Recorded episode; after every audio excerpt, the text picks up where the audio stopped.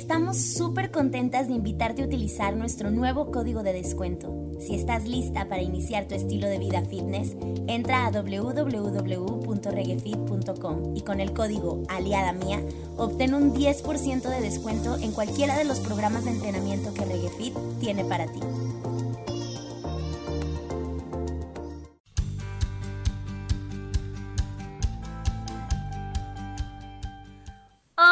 Hola, hola, hola. Bienvenidos a todos una vez más a este su podcast favorito, Aliada Mía. ¡Cling! Oigan, estoy muy contenta, estoy muy contenta porque ya saben, tema nuevo, mes nuevo y estamos hablando de los niños, que como ya les habrá quedado claro, nos encanta el tema, nos encantan los niños, nos encanta revivir la infancia. Pero hoy traigo yo creo que podría ser, ay, sin ofender a todos mis invitados, que a todos los adoro, pero yo creo que podría ser mi, mi capítulo favorito, porque vamos a hablar de un tema que para mí es súper importante, que es la literatura infantil. No saben cuánto amo y el trauma que tengo con los libros infantiles, con la literatura infantil. Y hoy traigo al mejor del universo para hablarnos de este tema. Así que les vamos a presentar este gran capítulo. El día de hoy vamos a hablar de literatura infantil y juvenil con Jorge Silva. Hola Jorge. Hola, hola, ¿cómo están? Qué gusto estar con ustedes aquí en Aliada Mía. Pues espero este pues que sí, ¿verdad? Se haga el mejor capítulo. Pongamos toda nuestra parte para que sea así. Yo creo que sí, ¿no? Es que con el simple hecho del tema que vamos a hablar, de verdad, para mí es, ah, increíble. Este, pero bueno, ahí va, Jorge. Nosotros siempre iniciamos los capítulos de Aliada Mía tratando de dejar que las personas se presenten en sus propias palabras, porque creo que es lo mejor. Así que, dinos, ¿quién es Jorge? Bueno, pues yo soy Jorge Alberto Silva. Soy escritor de libros para niños, de obras de teatro desde hace ya un buen tiempo. Soy egresado de la carrera de Letras Españolas de la Facultad de Filosofía y Letras de la universidad. Eh, y bueno, empecé a hacer teatro desde muy joven, desde los 13, 14 años, este, prácticamente desde niño, y ahí surgió justamente mi deseo de, convertirme en escritor, ¿sí? Ya de antes escribía historias y demás, pero con el teatro como que se, se potenció todo este rollo de la imaginación al grado que justamente en este entorno de un grupo de teatro que se llamaba Ensamble, que fue donde yo empecé, pues surgió la oportunidad de escribir una, una obra, ¿no? Y ahí fue donde empezó el desorden. Eh, me, me, llamó tantísimo la atención que empecé a tomar talleres de dramaturgia entre a un grupo que se llamó Contraseña, un colectivo de, dramaturgia eh, del cual formó parte la maestra Corola Aguirre, Mario Cantú, Toscano, Vidal Medina, Hernando Garza, y logramos hacer unos trabajos muy, muy padres de, de dramaturgia, ¿no? Pero la verdad de las cosas es que mi deseo estaba puesto desde un inicio en escribir eh, literatura para niños. Había escrito obras de teatro para, para el público infantil, pero eh, tenía el deseo de escribir eh, libros propiamente, narrativa, ¿no? Entonces, una obra de teatro que nunca llegué a terminar se convirtió posteriormente en un libro, que fue el primer libro que publiqué para niños, que se llama Ven Suchate, que este año cumple 10 años de haber sido publicado y a partir de ahí, pues empecé eh, un proyecto que ha sido de lo mejor de mi vida, de escribir libros y promover la literatura infantil en diversos eh, espacios, ¿no? En escuelas, en centros culturales, eh, ahora en línea. y es un proyecto que ha ido creciendo. Ahora con todo este asunto pandémico, pues este, tuvimos que buscar nuevas maneras, pero pues ya estamos viendo cómo, cómo lograr llegar a, los lectores y formar lectores, ¿no? Que eso es muy importante. Además de escribir las historias y de vender los libros, que eso realmente es lo de menos, lo importante es cómo sembrar la semillita y la inquietud en los niños para convertirlos en lectores, que nos hace mucha, mucha falta. Mucha falta, claro. Oye, wow, Jorge, híjole. Es que siento que en este capítulo de verdad vengo así de que quiero hablar como de un millón de cosas. Pero bueno, o sea, creo que voy a empezar como por, por esta primer parte que, que para mí es muy importante y, y que, que siento que es la manera correcta de iniciar el capítulo. Y es que me gustaría mucho de verdad felicitarte porque mira, yo siempre he sido de una escritora frustrada. Y vengo escribiendo desde que estoy súper chiquititita, siempre he tenido mis diarios y yo escribo todos los días y todo el tiempo estoy escribiendo y así. Y uno de mis sueños más frustrados de la vida es ser escritora, ¿no? O sea, yo decía, yo escritora, yo escritora, yo escritora. Pero también al mismo tiempo es la cosa más difícil que he hecho en mi vida. O sea, la primera vez en mi vida que dije voy a escribir una obra de teatro que fue hace dos años y que los, lo mandé al Carballido, tú no sabes cuánto sufrí tratando de hacer una obra de teatro, ¿no? O sea, tratando de cerrarla, tratando de que tuviera lógica, tratando de que, de que hubiera algo ahí importante que decir, ¿no? Y ahorita traigo la cosa de que quiero hacer un libro, pero que lo quiero hacer como con ilustraciones y que quiero que sea un libro para niños o para, no para niños, pero sí para adolescentes y como tratando un poco de...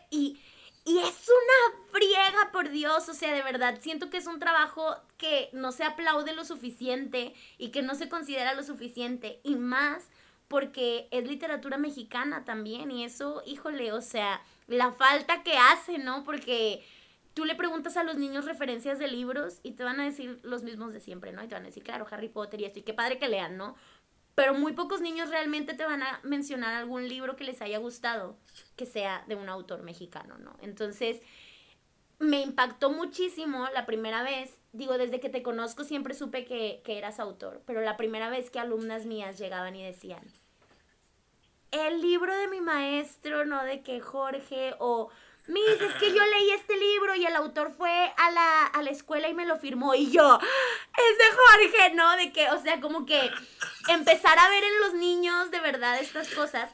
Y muchos niños muy diferentes, o sea, niños del San Patricio, del colegio, o niños que estudian teatro conmigo en FAE, o niños que fueron tus alumnos también, o que son tus alumnos todavía actualmente, y que todo el tiempo fuera de que, es que este libro, ¿no? O este, y yo, ay, qué emoción, qué bonito, porque se empiezan a sentir conectados porque conocen al autor, que eso es algo que no les va a pasar con otros libros, ¿no? Y entonces quería iniciar como con eso, con agradecerte y con felicitarte, porque siento que es un trabajo súper bello, muy complicado y que se merece un aplauso realmente. Eh, aquí tienes a dos teatreras y dos lectoras amantes de los libros así de la literatura a morir. O sea, Karim y yo siempre somos de retos cada año, de que vamos a leer 12 libros, uno al mes, y ahora vamos a hacer esto, y cómo vas tú, y cómo voy yo, y de que tratando todo el tiempo como de seguir leyendo un montón. Y este, y entonces pues ya te imaginarás, de verdad, nos gusta mucho tenerte aquí, poder platicar de este tema. Y me gustaría abrir con, eh, con esta pregunta, o más bien que nos trates de contar un poco la anécdota de, de dónde nace ya esta idea de, ok, sí, ya más o menos lo contaste como del teatro, dije, ok, quiero escribir, pero esta idea de, ok, ahí va mi primer libro, ¿no? O sea, esta es, esta es esta primera historia y lo voy a publicar de esta manera. Y cómo fue esa experiencia de, de ya soy, ¿no? Eh, es, muy, es muy importante hablar de eso también. Karim y yo hemos hablado un poco como de este síndrome del impostor, de realmente nunca me voy a decir escritor hasta que no sienta que soy escritor. Entonces nos gustaría un poco ver dónde fue esa transición tuya, ¿no? O sea, en qué momento dijiste, ya, esto es lo mío. Sí, fíjate que es, es algo muy curioso porque ahorita me, me recordaste una anécdota de cuando yo tenía como 10 años. Bueno, yo siempre he sido eh, muy imaginativo, muy fantasioso. Este, me la pasaba yo inventando historias desde muy chiquito.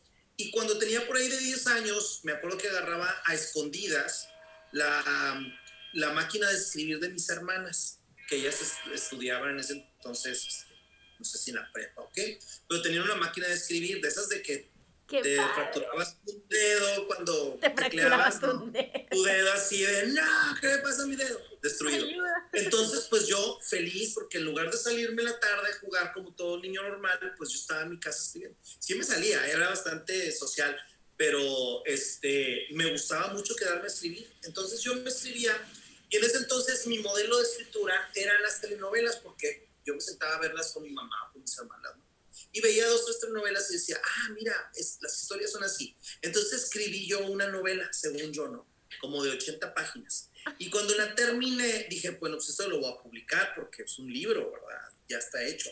Entonces busqué en la sección amarilla editoriales, o sea, yo bien seguro. ¿verdad? A ver, espérate, a los 10 años. A los 10 años, 10 o 11 por ahí, yo estaba, este, sí, sí, Guau. des- descolo- descolocado completamente. Entonces encuentro una editorial Castillo, que era la editorial que era de, de acá de Monterrey en, en- en ese entonces, ahora ya es forma parte de, de una, este, de un grupo mayor, pero en ese entonces estaban aquí en Monterrey. Entonces veo yo el teléfono y pues llamo, ¿verdad? Y me, me, me contesta una máquina. Sí, se está usted hablando de Castillo de Ex. Ah, pues miren, buenas tardes, yo me llamo Jorge Silva, tengo 11 a 10, 11 años y acabo de escribir un libro. Contáctenme, por favor. Y dejé el mensaje. O sea, estoy hablando de hace 30 años, no he recibido respuesta.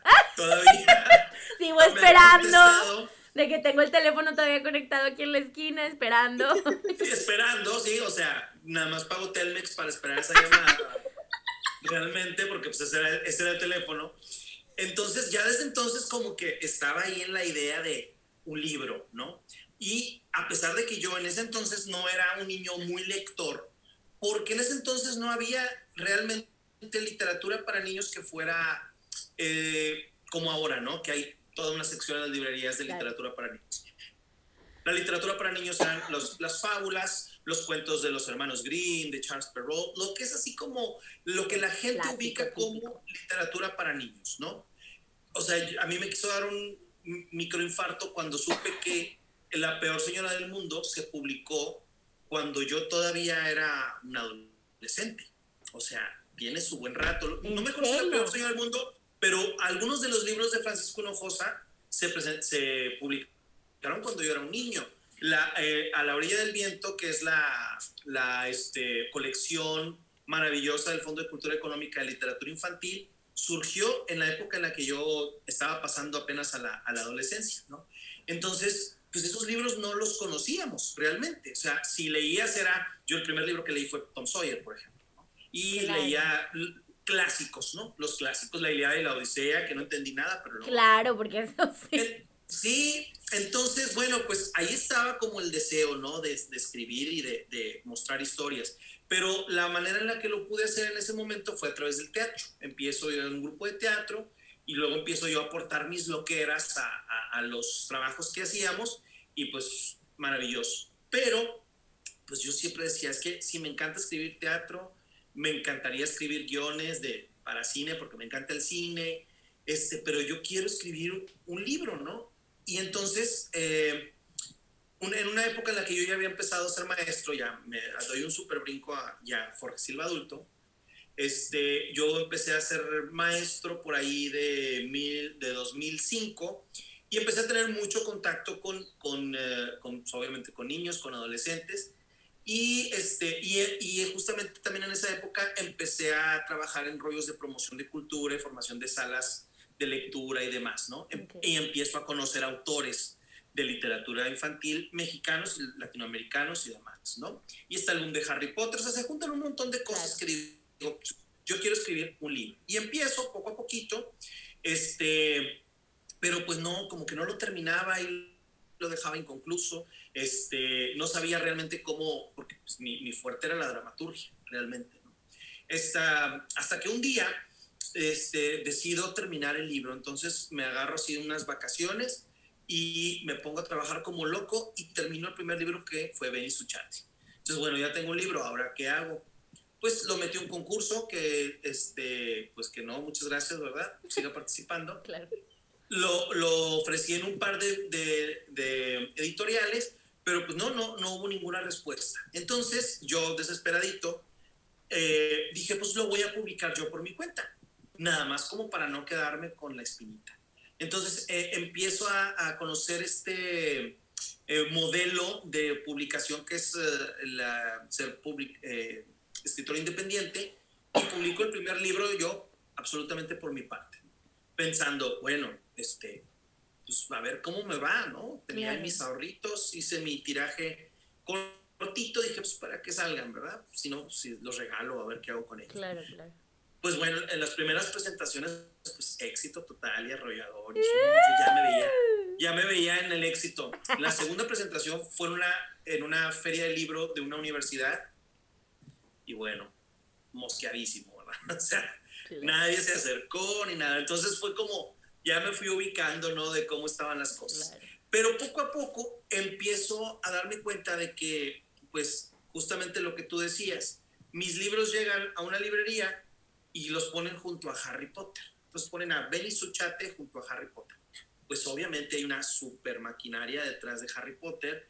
Es un libro conocidísimo que todo el mundo quiere leer y pues Jorge Alberto Silva, ¿quién es? Claro. Benny Suchate, ¿quién es? ¿Qué, ¿Qué pasa? Entonces dije, bueno, pues entonces si yo quiero que mis historias se conozcan, tengo que ir a los lectores, ¿no? Y como maestro, pues yo ya sabía que pues, me podía acercar a las escuelas, a ferias de libro y a donde hubiera oportunidad, para poder dar a conocer el libro. Y dije, bueno, pues no se trata tampoco de, o sea, tampoco es un, rollo así frío, mercantilista de, toma niño, cómpramelo. Cómpramelo, cómpramelo, cómpramelo, Dame tu dinero, dámelo ya ahora. Claro. Sino el, que el, asunto es, yo como también una persona que adora la lectura, pues quieres dejar eh, eh, algo en los niños, ¿no? Formarlos realmente, como maestro además. Entonces busqué la manera a través de, de diversas actividades, ¿no? De un mini taller de, de lectura, de escritura, otro, una cuestión de lectura también, que acompaña las presentaciones. Entonces, pues es, para mí es maravilloso porque pues tienes la oportunidad de ver cómo tus historias funcionan directamente con los niños, por un lado, y segundo, que eh, siempre hay una energía muy, muy padre con los niños, ¿no? Son, están ávidos de historias, realmente buscan eh, historias. Eh, entonces siempre las presentaciones han sido una cosa maravillosa. Sí ha habido casos, por ejemplo, de que te ven así como, ¿y este que viene así? claro pero, pero al final de cuentas se rinden, ¿no? Caen porque este, pues se trata de, de, venderles la idea de la literatura, de hacerles ver además que hay muchas historias y que por ahí vas a encontrar la que, a ti te, va a encantar. claro. Exactamente. Sí, no, wow. con algunos con algunos amigos he platicado un poco acerca de cómo nos venden la literatura cuando estamos chiquitos, ¿no? Porque estamos en la escuela y es, tienes que leer este libro y este libro, este, este, te lo tienes que aprender y tienes que leerlo para la siguiente semana, y, pero no te enseñan como la variedad, ¿no? No te enseñan que de verdad existe toda una sección de la que tú puedes como alimentarte y no te explican que hay una biblioteca enorme de la, donde tú puedes escoger el tema que a ti te lata, que a ti te guste. Y es increíble como si nos, nos presentaran o nos vendieran la literatura de esta manera, de verdad habríamos muchos, muchos más lectores en el mundo, en el país, el país que tiene muy olvidada la literatura. O sea, de verdad creo que, que todo, está, todo el secreto está ahí, en cómo vendes la literatura. Sí, pero fíjate, por un lado también hay que ser bastante realistas. Te digo porque yo te puedo hablar de los dos lados, así como entusiasta, promotor de lectura y como maestro. Ok. Pues para empezar, los, tus alumnos ya te ven como una figura, ¿no? Y muchas veces una autoridad a la que obviamente se quieren brincar. Entonces son pocos los que dicen, sí, sí, chido maestro, tienes razón, voy a hacer eso, ¿no? Son poquitos. Pero si llega alguien externo que viene en plan relajado, todo lo contrario al maestro, que pues el maestro también por una cuestión de figura, de autoridad, Tiene que de lo que tú quieras, sí, exacto, ¿no? Por disciplina este, mal entendida con la disciplina, ¿no?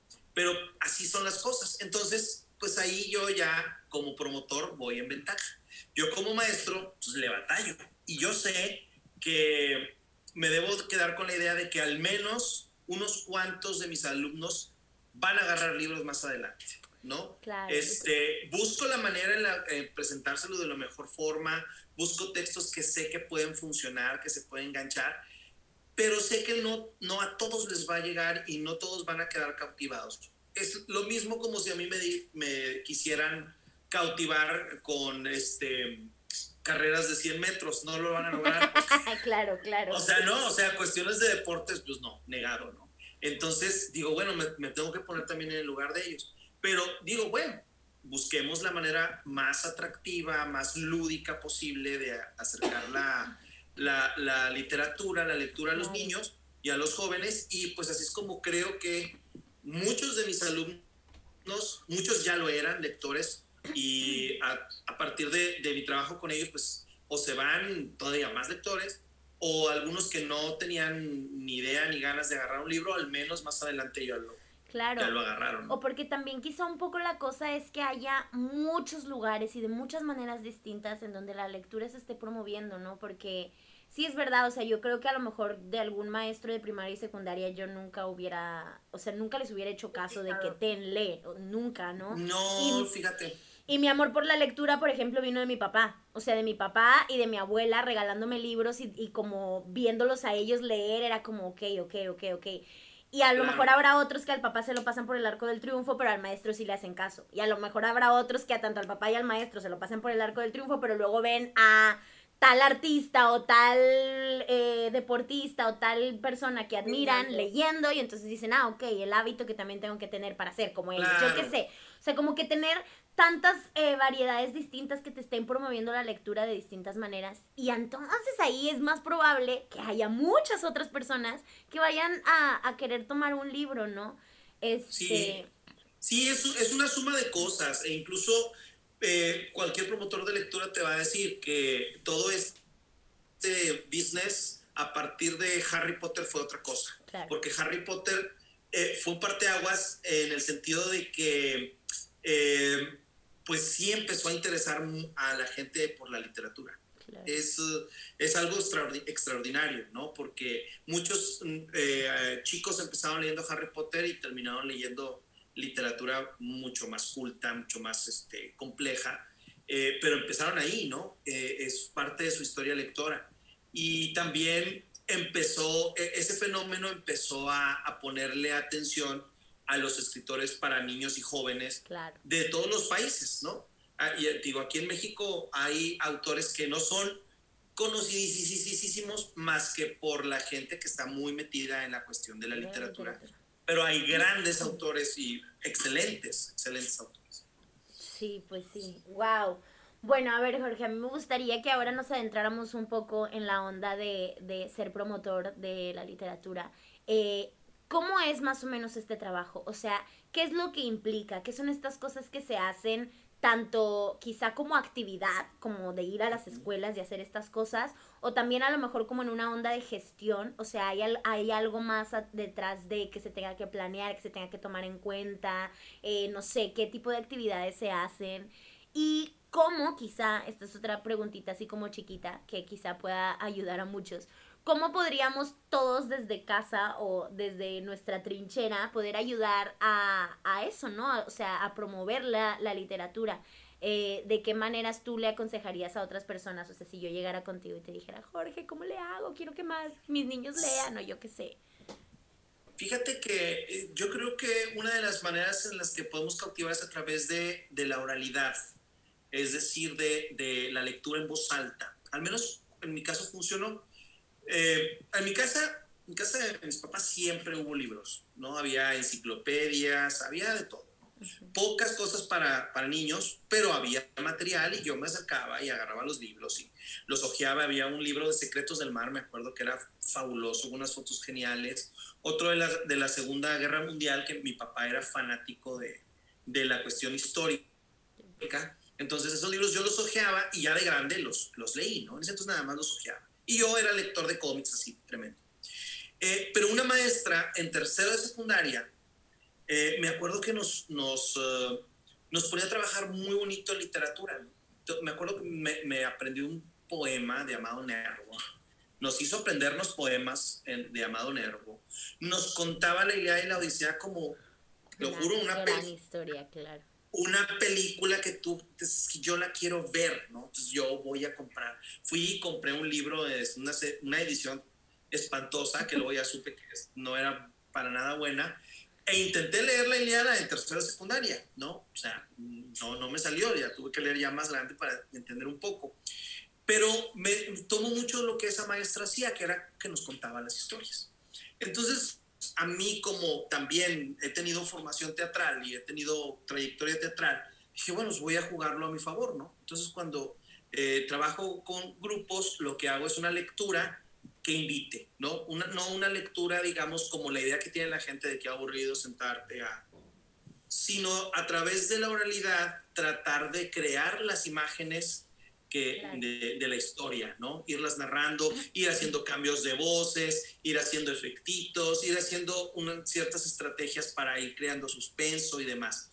Entonces, pues quieren conocer la historia, ¿no? O quieren más de eso. Entonces, eh, creo que una, es una de las cosas que a mí me ha funcionado como promotor, que ha sido, pues, este, venderles las historias eh, de esta manera, ¿no? A través de, la cuestión de, como un cuentacuentos, vamos a decir, un narrador oral. Eh, también digo, hay, hay maneras de, jugar un poco con otras cosas. Este, con mis alumnos, por ejemplo, de pronto, para hablarles de ciertas obras de, literarias, ¿no? Les decía, bueno, ¿ustedes de qué creen que se trate? Pero así díganme una cosa bien salida, ¿de qué creen que se trate un libro como Cien años de soledad?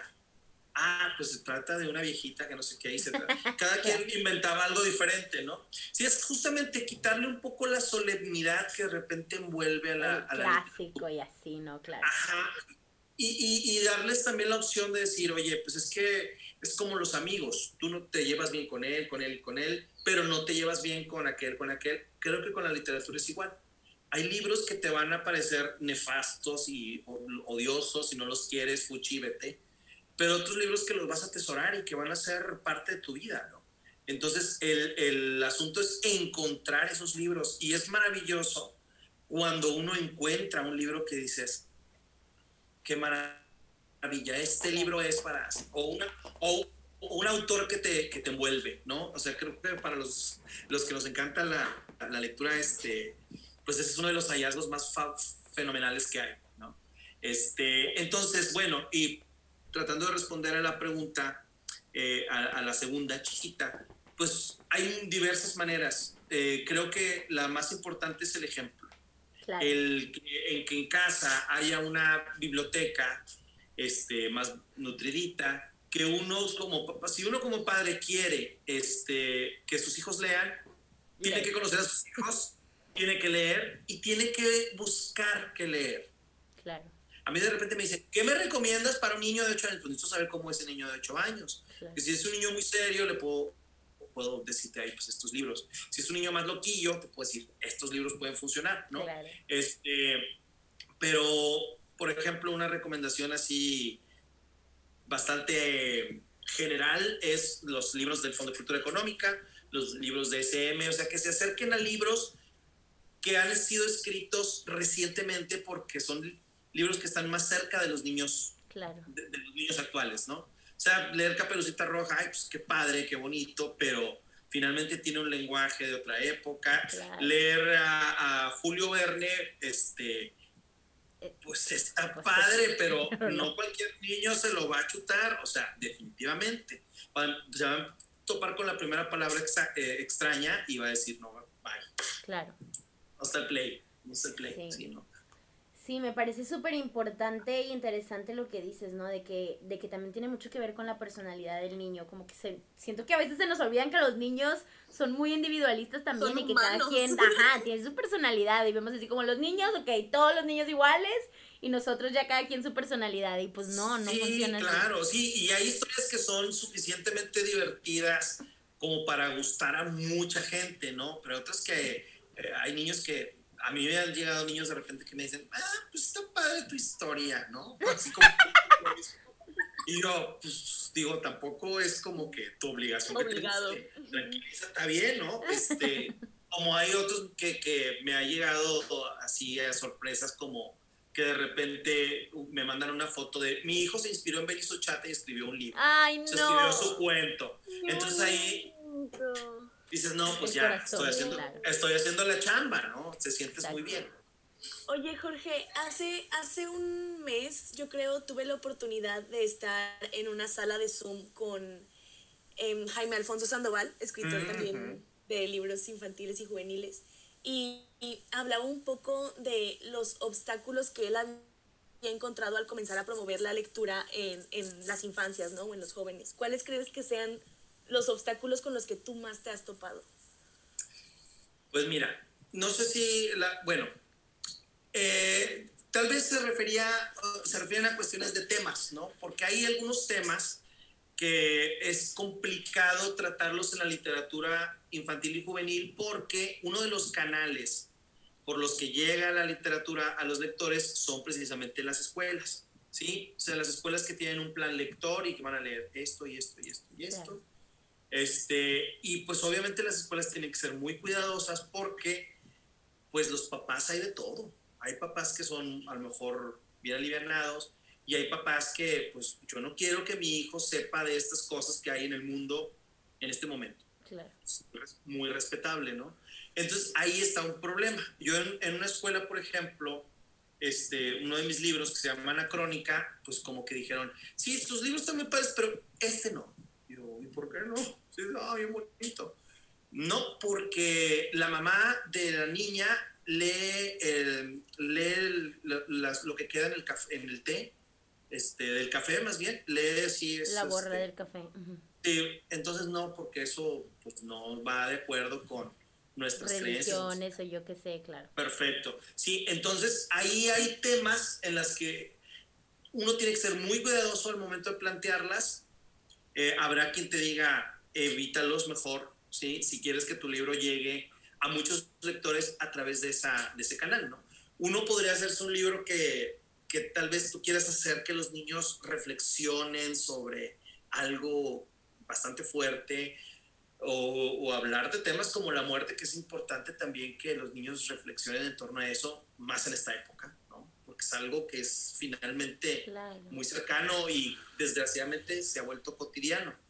Pero pues ahí es, es una cuestión de, de, las escuelas, de los padres, que bueno, pues cada quien en su justa razón, ¿no?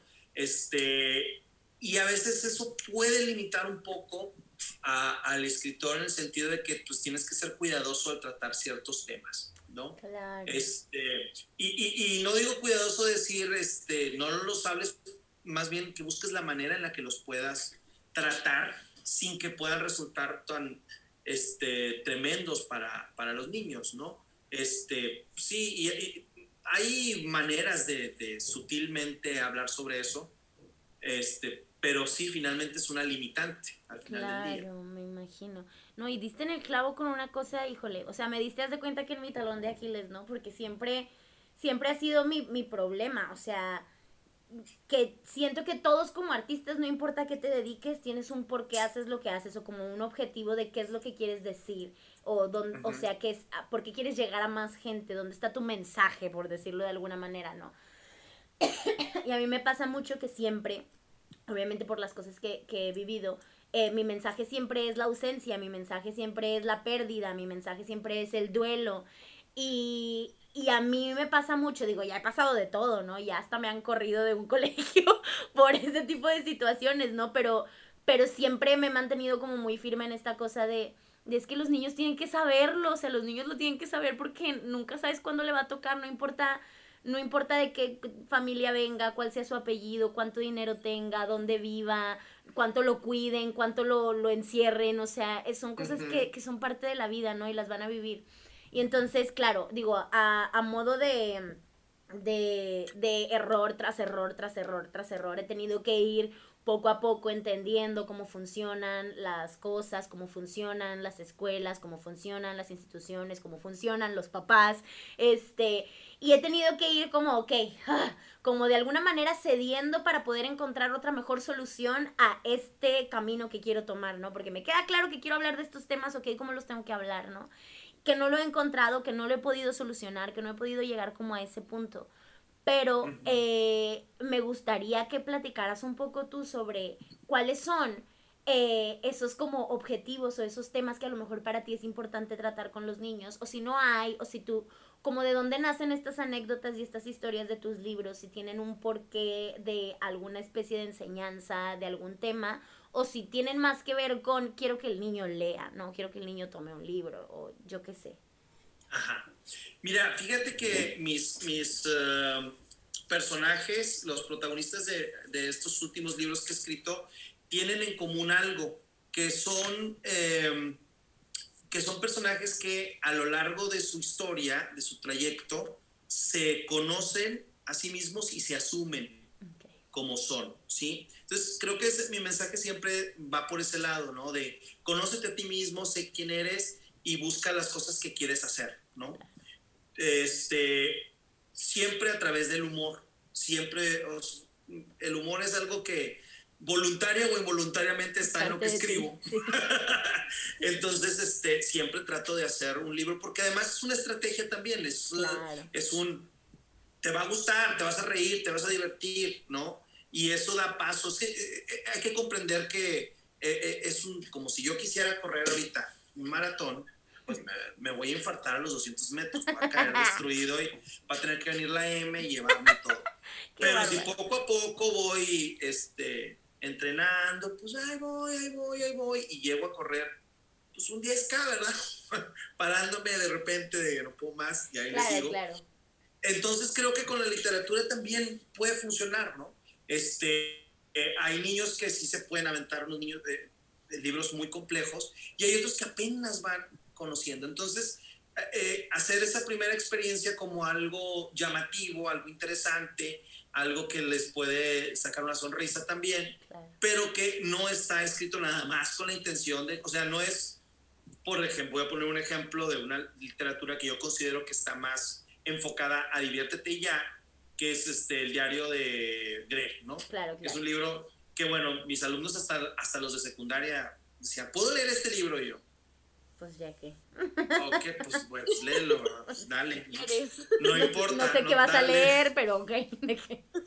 Sí, que, este, pues sí, no, no, no hay nada, ¿no? No está hablando realmente de nada más que es papaye. Y tampoco se trata de eso, o sea, como te digo, siempre es un, eh, en el caso de mis historias son un proceso de, de autoconocimiento eh, enfocado un poco a que los niños digan, ah, pues a ver, si este niño quería hacer esto, ¿yo qué quiero ser?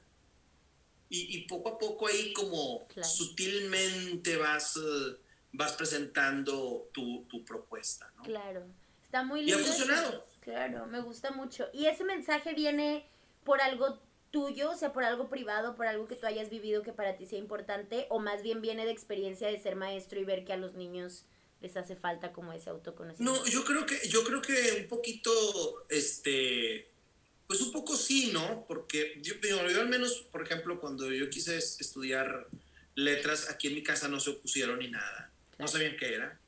Primero. Pero, no se pusieron. No sabía, por qué eso No se opusieron. Por eso no se opusieron. Y aparte porque yo se las, se las supervendí. Le dije, mira todo lo que puedo ser.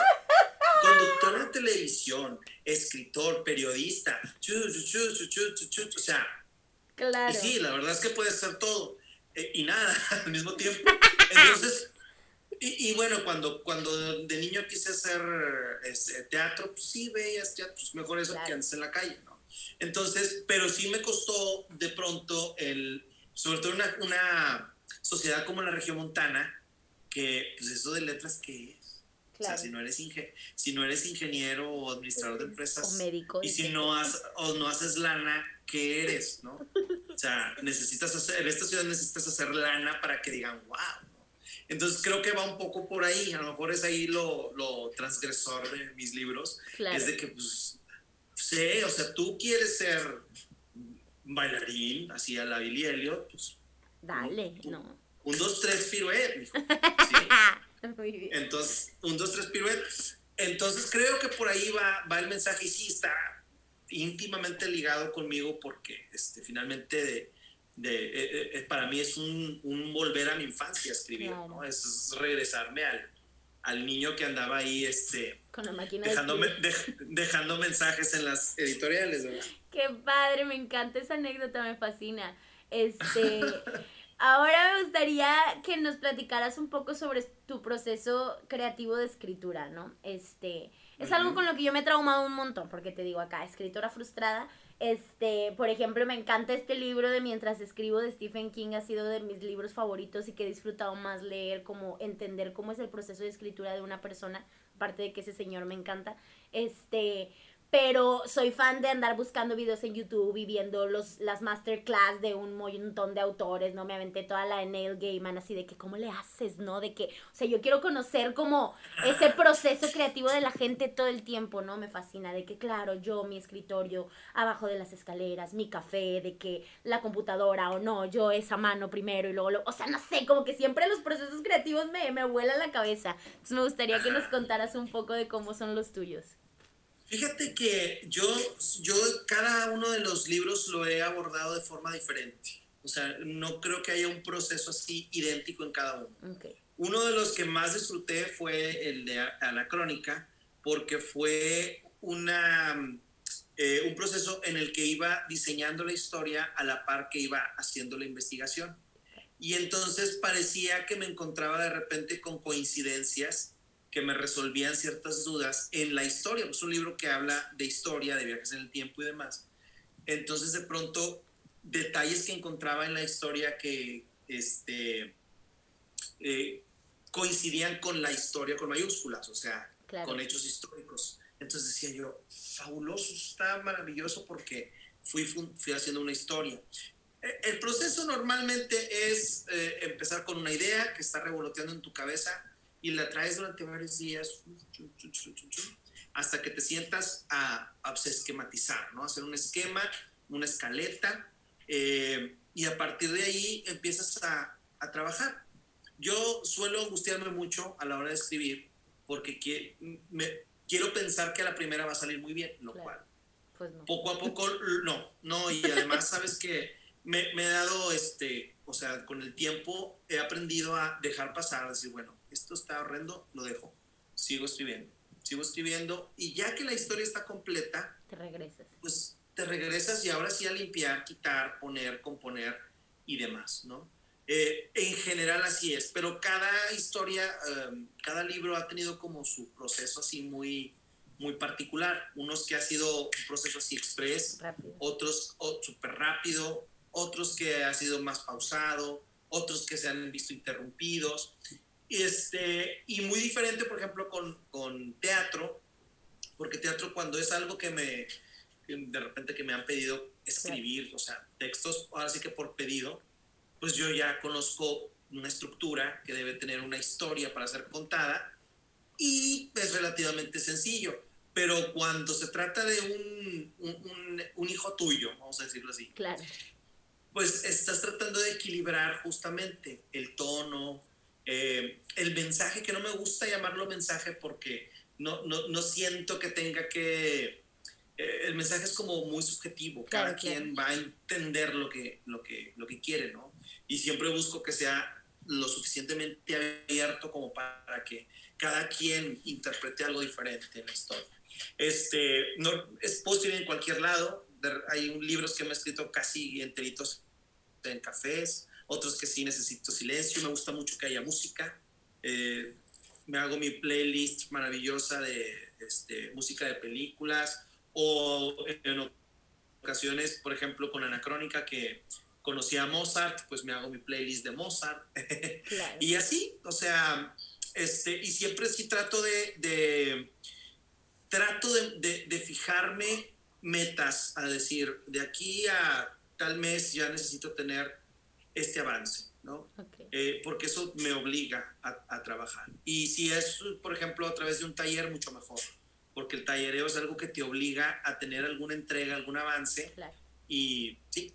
Como que lo estructuras mejor. Oye, Jorge. Exacto. ¿Y, ¿Y te ha tocado lidiar con bloqueos creativos? Digo, yo supongo que sí, porque muchos artistas hemos lidiado con ellos. Y si sí, ¿cómo, cómo has ido como buscando el caminito por el cual... Por el cual... Pues sí, ah, bueno, los famosos bloqueos. ¿no? Cuando uno trabaja con una escaleta es más difícil que haya un bloque creativo porque ya te fijaste como una especie de itinerario. ¿no? Por eso es recomendable hacerlo. Hay gente que dice, no, qué flojera, este, yo me quiero soltar así mi, mi alma en el teclado.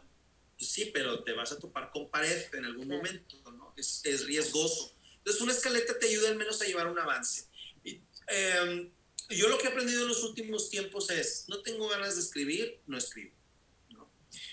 me pongo a leer, me pongo a hacer alguna otra cosa, por algo es, está muy ligado a, tampoco pues por obligación, ¿no? Pero sí tratar de fijar una disciplina.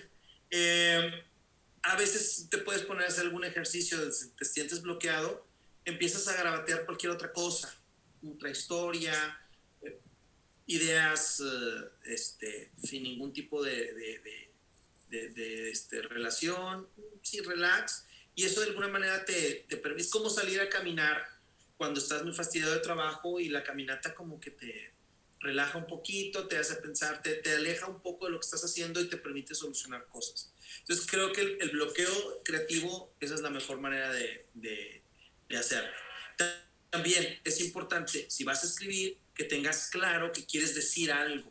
Si no quieres decir nada, pues estás en una época que se vale, ¿no? En una época en la que uno pues, no, no te interesa como hablar, pues no escribes, ¿no? O sea, el asunto es no dejarte tampoco llevar por la desesperación y por todo esto, porque la, la escritura es algo que se tiene que disfrutar al tiempo que sufrir.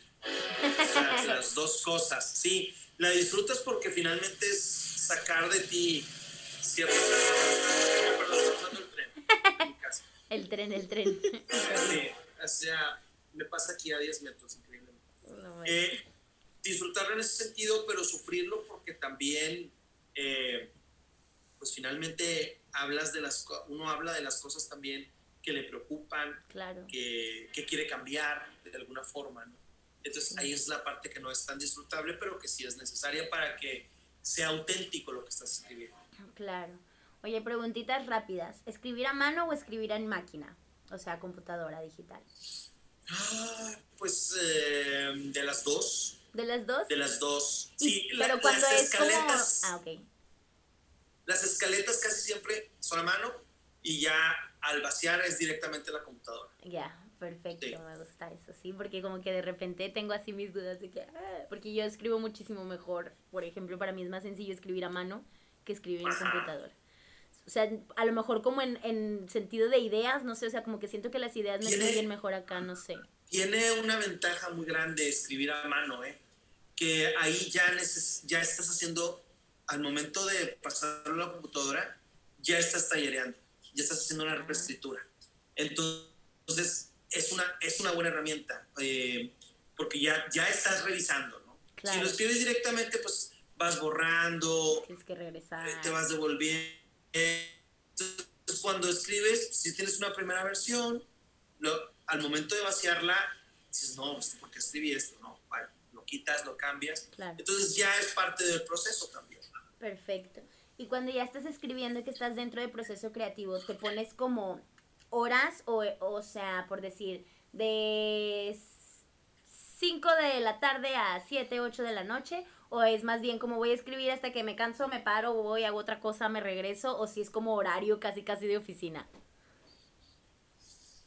Siempre digo que voy a ponerme un horario este, y termino escribiendo más. Claro. porque te prendes y otras veces que dices, no, no, ya.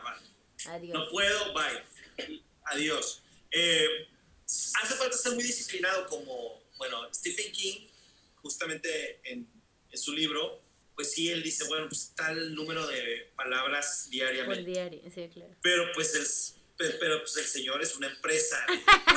ya sé. Sí, no, está sí, cañón, sí, o sea, él tiene, Literal, es una empresa. Tiene y él ya tiene como unas fechas de entrega y de tal. Exacto, y todos los años tiene que salir mínimo un libro, o sea, no hay de otra, no hay... Sí, es una uno, uno simple mortal también tiene que hacer exámenes de la escuela, revisar tareas, pasear perros, etc.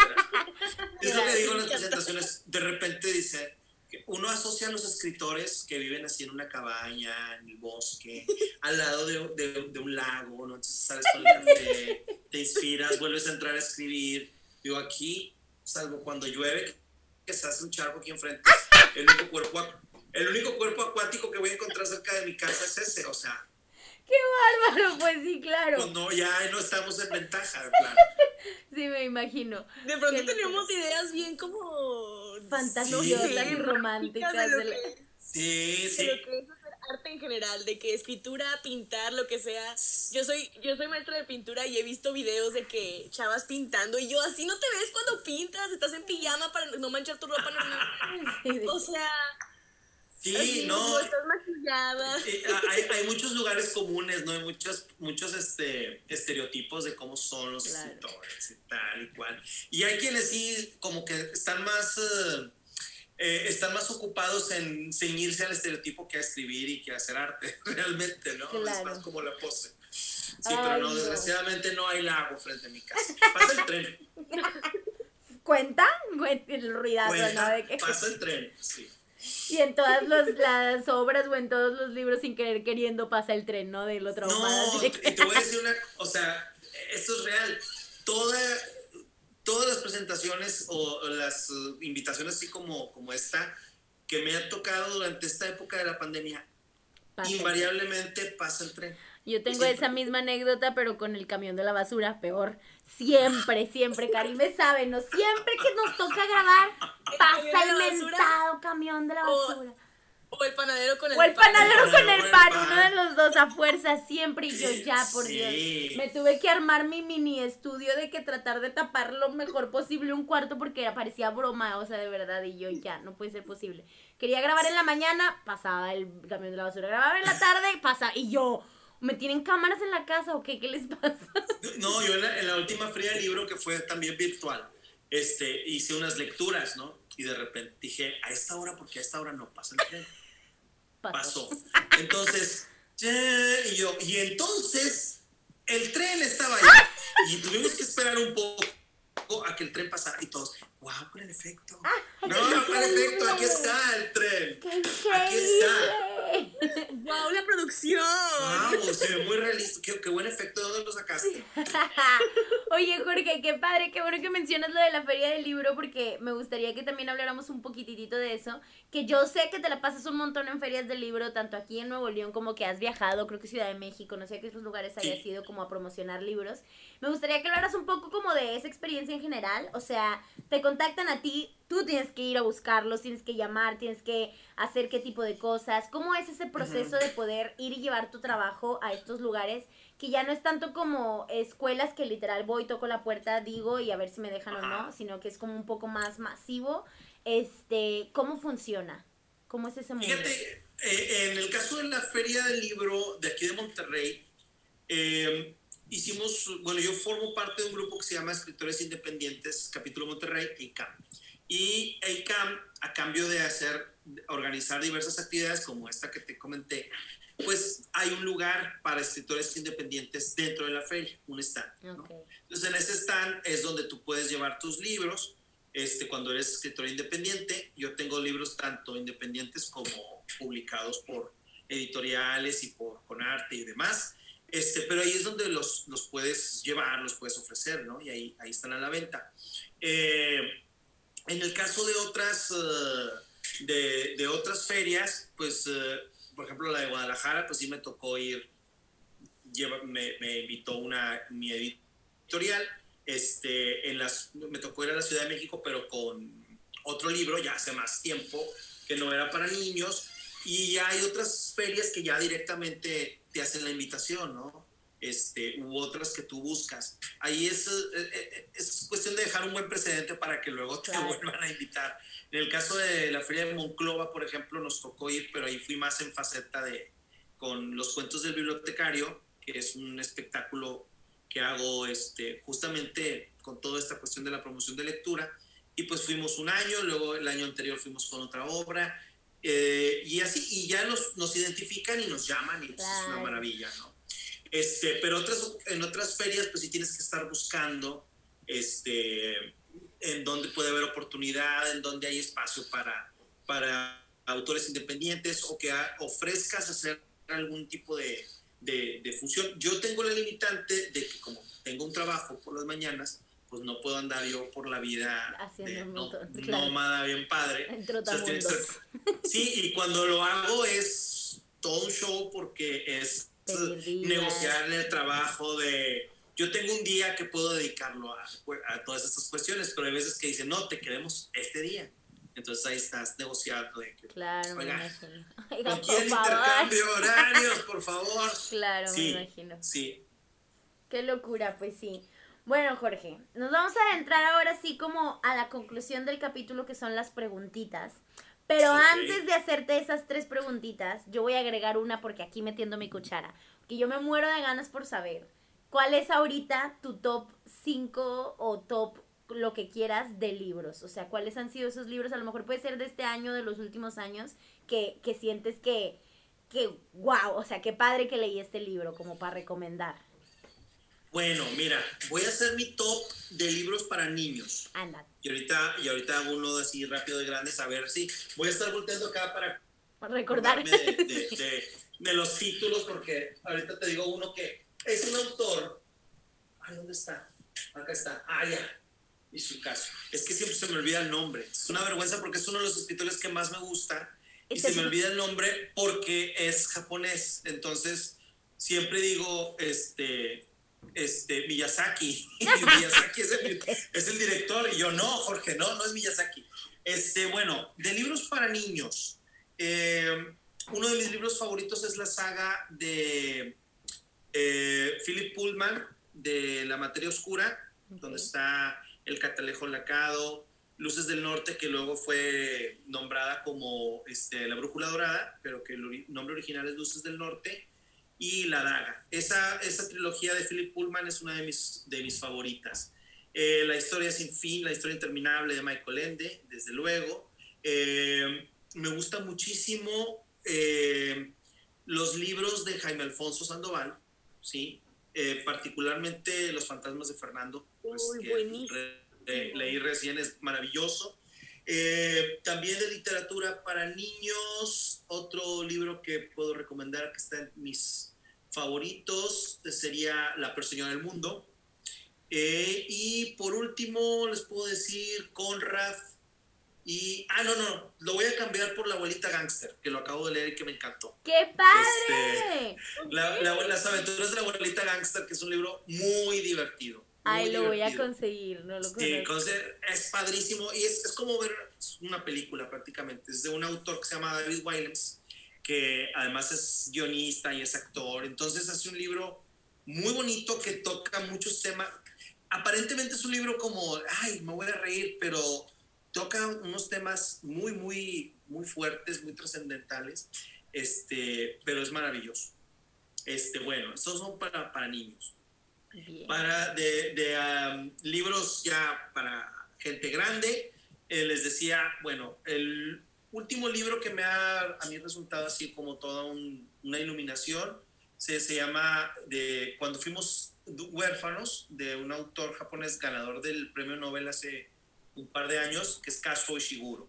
Ese libro uf, para mí fue así una, una gran, gran revelación. Y hay un libro- en este momento de que... Sí. Cuando fuimos huérfanos, que también escribió Lo que queda del día, que han sido películas. Y otro que se llama. Ay, ¿cómo se llama el otro? Acá lo tengo. Que lo acabo de leer porque ya lo persigo.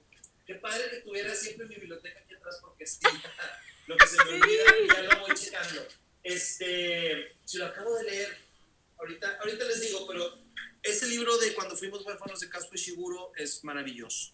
Eh, otro libro que les puedo recomendar, eh, acabo de leer a una escritora mexicana que se llama Guadalupe Netel, Ok.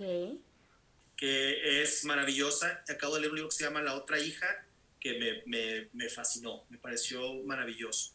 Está eh, eh, Kafka, La Metamorfosis, que además fue un, un libro que se volvió inspiración para una obra de teatro que escribí. Está El nombre de la rosa, de Humberto Eco. Y creo que el libro de las ilusiones de este. Ay, vol- volteo otra vez. Se me va el nombre. Paul Oster. Ay, gracias. No, tomo mucha coca light y ya se me va. Sí, eh, te voy a decir una cosa, que son libros, ahorita me vienen a la mente, este, porque si hacer una lista de tus libros favoritos es, Es bien difícil, claro que es bien Es bien difícil. complicado, Pero aquí nos pues, encanta ponerlos en modo de dificultad a los primera- está, está perfecto. Y, y, este, y el asunto es que también te, te obliga también a, a reflexionar sobre tus lecturas y decir, bueno, a ver, ¿cuál es? Siempre digo una de más o una de menos, saco una y vuelve a entrar otra, sí. Y luego voy a decir, ay, ¿por qué no les hablé de este?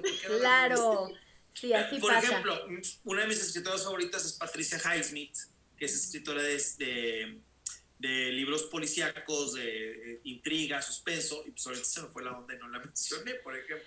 Pero así pasa, pero está padre porque también así como que el inconsciente también habla, ¿no? Y dice, eh, eh, acuérdate de este, ¿no? Y está padre, eso está divertido. Muy bien, ahora sí podemos pasar a las verdaderas preguntas. Karime, te cedo el micrófono.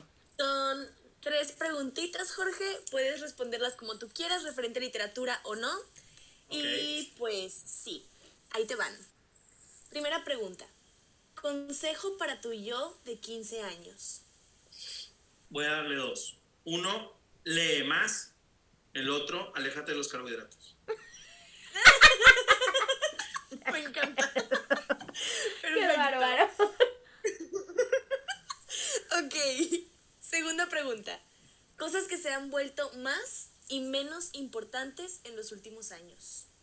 Cosas que se han vuelto más y menos importantes en los últimos años. Más, eh, más importante eh, que tu trabajo tenga un sentido, una, un significado, no nada más para ti, sino para alguien más, hablando en términos de, de dejar un bien. Okay. Es decir, que, que, lo que estés haciendo tenga un significado no nada más para ti, sino, o sea, estoy haciendo un bien por, por la demás las demás personas. Que no se queden en mi ego. exacto. Y, y, lo menos importante es justamente eso, ¿no? El que te conozcan, seas famoso, es algo que finalmente pasa a segundo plano y lo que te interesa más bien es, eh, pues, hacer algo que la gente, que la gente le pueda decir algo sobre sí mismos, ¿no? En cuanto a creación. Bien. Ay, me quedé, me quedé clavada y se me olvidó que iba a ser la tercera pregunta. está bien, pero es que está, está muy padre, está muy padre. Me gustó mucho esa respuesta. Eso cuando ya se hace uno viejo, eso no te das cuenta. Cuando ya sobrepasa Ay, pero nos, nos, faltó menos importante también, ya me acordé. Ah. ah. No, sí, no, lo menos importante te digo es esto, que te vuelves ah, claro. y demás. Es verdad. Sí sí. sí, sí, Ok. Siguiente pregunta, consejo de vida. Consejo de vida, ¿quién soy yo para darles un consejo de vida? Ah, eh, creo que el, el consejo de vida tiene que ver con identificar las cosas que realmente disfrutas eh, y dedicarles tiempo. Y no este, pues no perder el tiempo en ser lo que una sociedad espera que seas. Eh, porque es, bien difícil como identificar eso, ¿no? Eh, y hay personas que nunca lo, nunca lo logran asimilar o nunca lo logran ver y su vida se consume en pues en, cosas que a lo mejor los dejan vacíos a fin de cuentas, ¿no?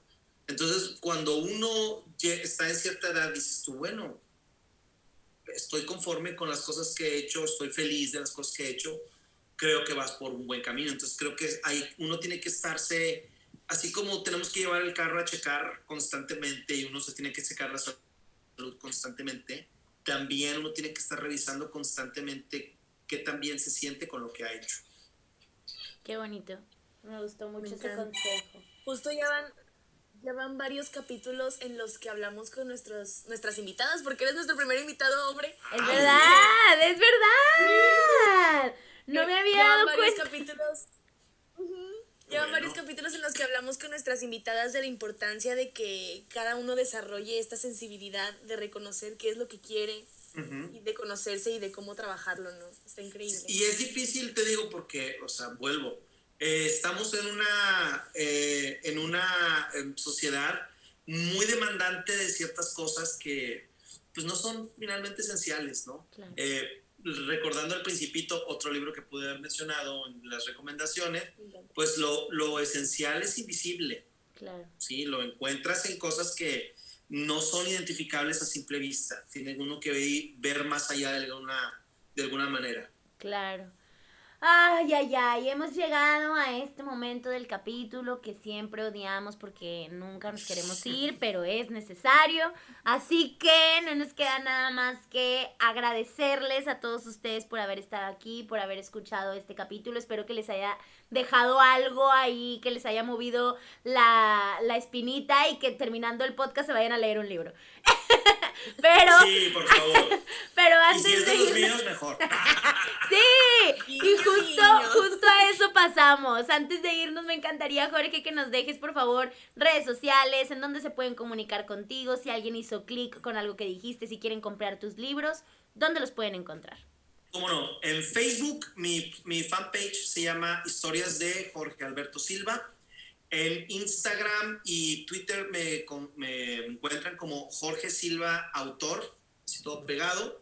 Eh, y bueno, para los libros lo pueden hacer a través de la página de Facebook o directamente eh, eh, al 811-6624-776. En ese mandan un WhatsApp y les hacemos llegar los libros. Y Anacrónica, que es eh, un libro que está edito- editado bajo el sello Lectorum, lo encuentran en Amazon. Buscan Anacrónica Jorge Alberto Silva y les va a aparecer ahí para que lo puedan pedir por Amazon físico o lo pueden comprar también digital este, en las tiendas, eh, en cualquier tienda virtual de librerías, en Gandhi, en todas, lo pueden con- conseguir ahí y físico a través de Amazon. Increíble, perfecto. Muchas gracias, Jorge. Gracias, Jorge. Me Un encantó. placer. Me encantó Un tenerte gustazo. como invitado, de verdad. Fue un gran capítulo, hablamos de cosas muy interesantes. Espero que todos lo hayan disfrutado mucho. Y pues bueno, no nos queda nada más. Ahora sí, recuerden seguirnos en nuestra cuenta de Instagram como... Arroba aliada.mía. Y recuerden que nos escuchamos todos los miércoles a las 4 de la tarde eh, a través de Spotify, Apple Podcast y que ahora pueden ver nuestras bellas caritas en YouTube. ¡Yay! Bueno, pues muchas gracias, Jorge. Un besote. Muchas gracias Un a beso a todos por ustedes, estar muchas aquí. gracias. Y nos vemos muy Gracias, pronto. Bye.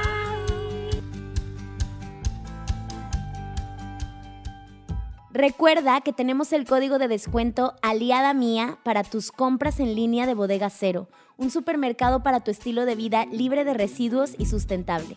Te esperamos en www.bodegacero.com.